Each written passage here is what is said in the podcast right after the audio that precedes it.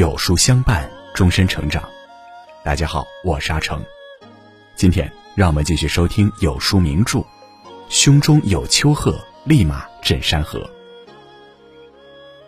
有这样一位画家，在他之前，画师只是普通的工匠，身份卑微，不被尊重。在他之后，画和琴、棋、书并肩而坐，合称为君子四艺，雅人四好。他以一首绝妙的丹青，成为中国美术史的一个不可忽视的坐标。他就是有着画绝、文绝、痴绝三绝之称的东晋著名画家顾恺之。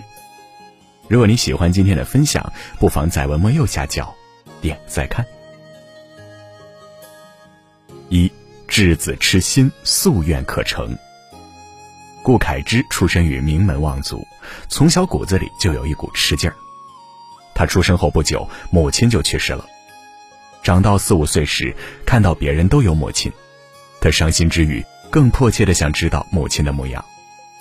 可母亲已经故去，能有什么法子？尚未启蒙识字的他，偏不肯放弃。他仔细的向父亲请教关于母亲的五官、身材、穿着，甚至言行。然后，他根据父亲所描述的母亲，一丝不苟的画着，画好了，他就拿给父亲看。自然是不像的，可他也不气馁，哪里不像就慢慢调整。这一坚持就是几年，春去秋来，画中的母亲越来越有神韵，相像的地方也越来越多。母亲一点一点在他心里清晰了起来，画意也在一天天中越加纯熟。一天，他像往常一样拿出新做的画像给父亲看，这一次，父亲被深深的震撼了。这就是你的母亲呢。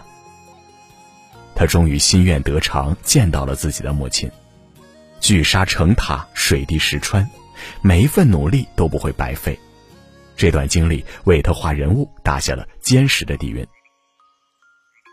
名士裴凯容貌俊逸，谈吐不凡，被大家誉为玉人。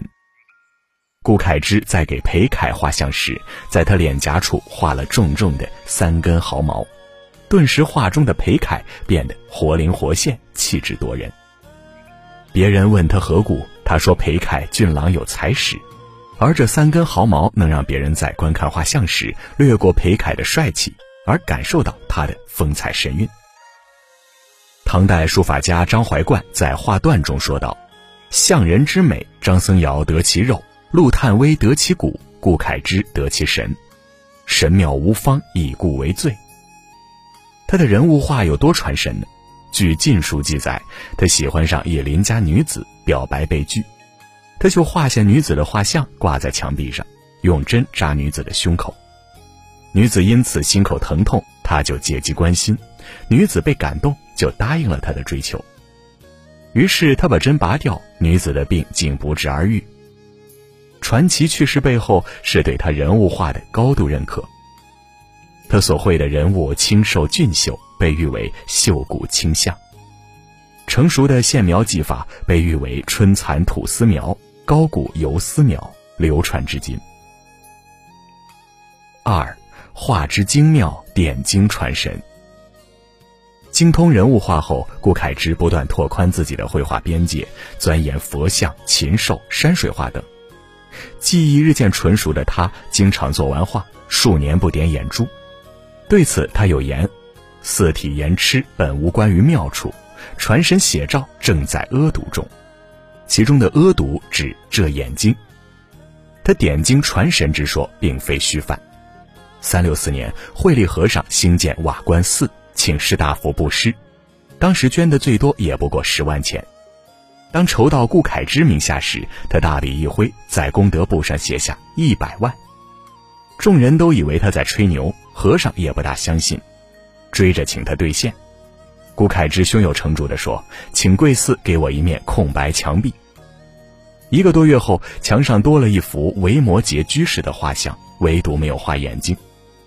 他对众人说：“我将当众点睛，不过第一天观画者需捐资十万，第二天需捐资五万，第三天起随意。”点睛之时，只见他拿起画笔，在佛像的眼睛处轻轻一点，霎时维摩诘居士复活一般，佛光普照，眼含慈悲，仿佛在悲悯众生。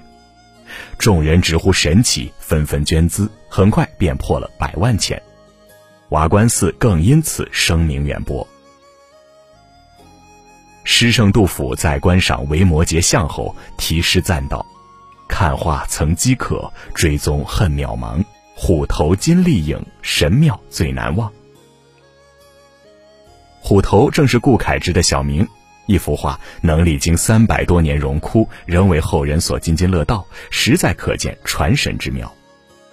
眼睛是人之精气神所在。顾恺之曾表示：“若长短、刚柔、深浅、广狭与点睛之节，上下大小浓薄有一毫小失，则神气与之俱变矣。”一次，他想给殷仲堪画像，但殷仲堪顾虑自己的眼疾，怕画出来不雅，因此屡次拒绝。得知原因后，他想了个巧妙的法子：如果以飞白的手法轻轻擦过眼睛，看上去有如青云蔽月，岂不是很美吗？他说到做到，画中眼睛处就像月亮被一片薄云遮盖，带着淡淡的朦胧美。顾恺之的点睛之术愈加响彻画坛。唐代画家张彦远评价他的画：“意存笔先，画尽意在，所以全神也。”名相谢安很赏识他，赞他苍生以来未之有也。越努力越幸运，顾恺之不懈努力，不断强化实力，收获了越来越多的名望。盛名之下，他名副其实。三，此心不息，再上层楼。顾恺之痴迷绘画，但没有清高的艺术家脾气。为人幽默风趣，爱开玩笑，颇具浪漫主义气质。他顺心而为，对于能让他怦然心动的人事物，他总忍不住落笔成画。他欣赏嵇康的四言诗，就喜滋滋地为这些诗作画。他喜欢张华的女史箴，就绘成《女史箴图》。女史个个身材修长，面容姣好，但因动作背景不同而性情分明，各具神思。因其真实而生动地再现了贵族女子的娇柔矜持，成为旷世之作，驰名古今。他读到曹植的《洛神赋》，心动不已，就决定绘成爱情画卷，也就是《洛神赋图》，将一篇千字的爱情故事全部绘成画作，简直闻所未闻。万一失败，多年的声誉或将毁于一旦。难度之大，后果之重，他完全不想。只一心扑在做好画上。他大胆创造了连环画的形式，绘成超长卷轴，将曹植与洛神的凄美爱情娓娓道来，像一帧帧唯美的动画跃然于眼前。画山有灵，画人传神，线条简练飘逸，色彩典雅鲜丽，整体呈现出浪漫而自然的动态意境之美。《洛神赋图》开创了中国传统绘画长卷的先河，被列为中国十大传世名画之一，成为他流传千载的巅峰之作。元代书画家柯九思评价他：“人称虎头为画中之圣，禹又谓为画中之神。八百年来，记起亦多矣，诚无有欲于此者。”顾恺之一生收获赞誉无数，但他始终清醒自知，不断寻求突破。绘画大成之余，顾恺之将自己多年的绘画心得编写成书，《论画魏晋盛流画赞》《画云台山记》，一部部匠心之作，提出诸多实用的绘画技巧和理论基础。尤其他提出的绘画理念“形神论”，即形与神的关系。奠定了中国绘画理论的基础，对后世影响深远。从此，在知名画家之后，他又多了一重头衔——绘画理论家。四，乱世风云不减纯真。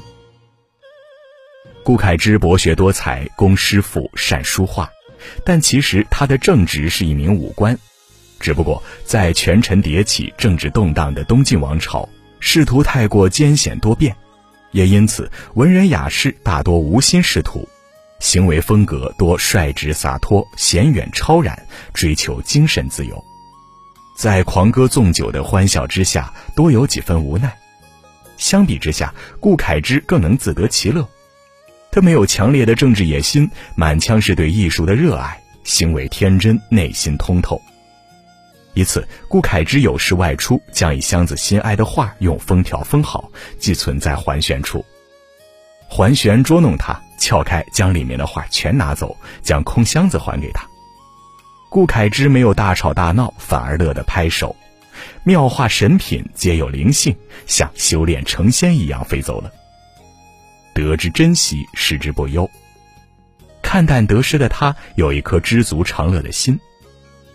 还有一次，桓玄持一柳叶，骗顾恺之说有隐身的功能。顾恺之听了十分高兴，拿着叶子就隐身起来。桓玄故意装作看不到他，在他身边小便。顾恺之更加信以为真，将柳叶当宝贝珍藏起来。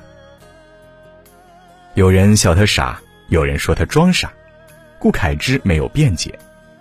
后来，野心勃勃的桓玄谋反兵败。顾恺之作为桓氏父子多年的下属和朋友，并未受到牵连。大智若愚的顾恺之曾自谦地说：“恺之体中痴侠各半，合而论之，正得平耳。我身上痴愚聪慧各占一半，合起来正好平平常常。”在那个只够独善其身的年代，顾恺之的厉害之处，不只是成为一代大家，还有修得一颗平常心的智慧。知世故而不世故，立圆滑而迷天真，在人生的长河里，他以一颗孜孜不倦的痴心，在艺术文学中精益求精，不断提升自己的人生价值，又以豁达通透、明哲保身的处世智慧，活出自己的真性情，也活出了一生的平安顺遂。而他的一生，也让世人明白，做事有吃劲，做人不较劲。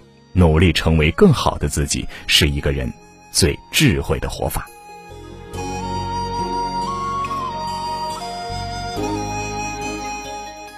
好了，今天的文章就跟大家分享到这里了。喜欢名著栏目，记得在文末点亮再看，我们会更有动力带给大家优质的内容。另外，长按扫描文末二维码，在有书公众号菜单免费领取五十二本共读好书，每天有主播读给你听。胸中有丘壑，立马镇山河系列已经结束了。明天我们将进行九局千古事，得失寸唇之系列。想知道更多精彩历史故事，每天记得准时来收听。我是阿成，我在山东烟台向您问好。